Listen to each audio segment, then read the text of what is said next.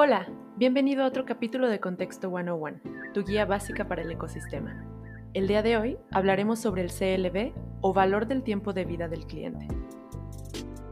Hay empresas que lo manejan como LTV o CLTV, pero lo importante es que sepas que el valor del tiempo de vida del cliente representa la cantidad de dinero que una empresa puede esperar obtener del consumo de un cliente durante su relación con la empresa. Este cálculo da la pauta sobre cuánto se debería invertir para cuidar esa relación de una forma rentable. Pero no solo eso, dado que el CLV nos da información importante como quiénes o cómo son los clientes leales a nuestra empresa, qué tipo de productos consumen o qué productos generan más ganancias, este mismo análisis nos ayudará a decidir a qué áreas dirigir recursos para mejorar la retención y fidelización, e incluso para atraer clientes parecidos. Pero ten en cuenta que el CAC, o coste de adquisición de clientes, no debería ser mayor que el valor del tiempo de vida del cliente.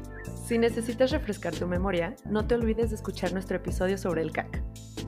Una buena forma de mejorar el CLV es poniendo especial atención en la experiencia del cliente, porque al final, si logras que los clientes regresen una y otra vez, te habrás procurado una fuente de ingresos que te costará relativamente poco y que por lo tanto te ayudará a mejorar la rentabilidad de tu empresa.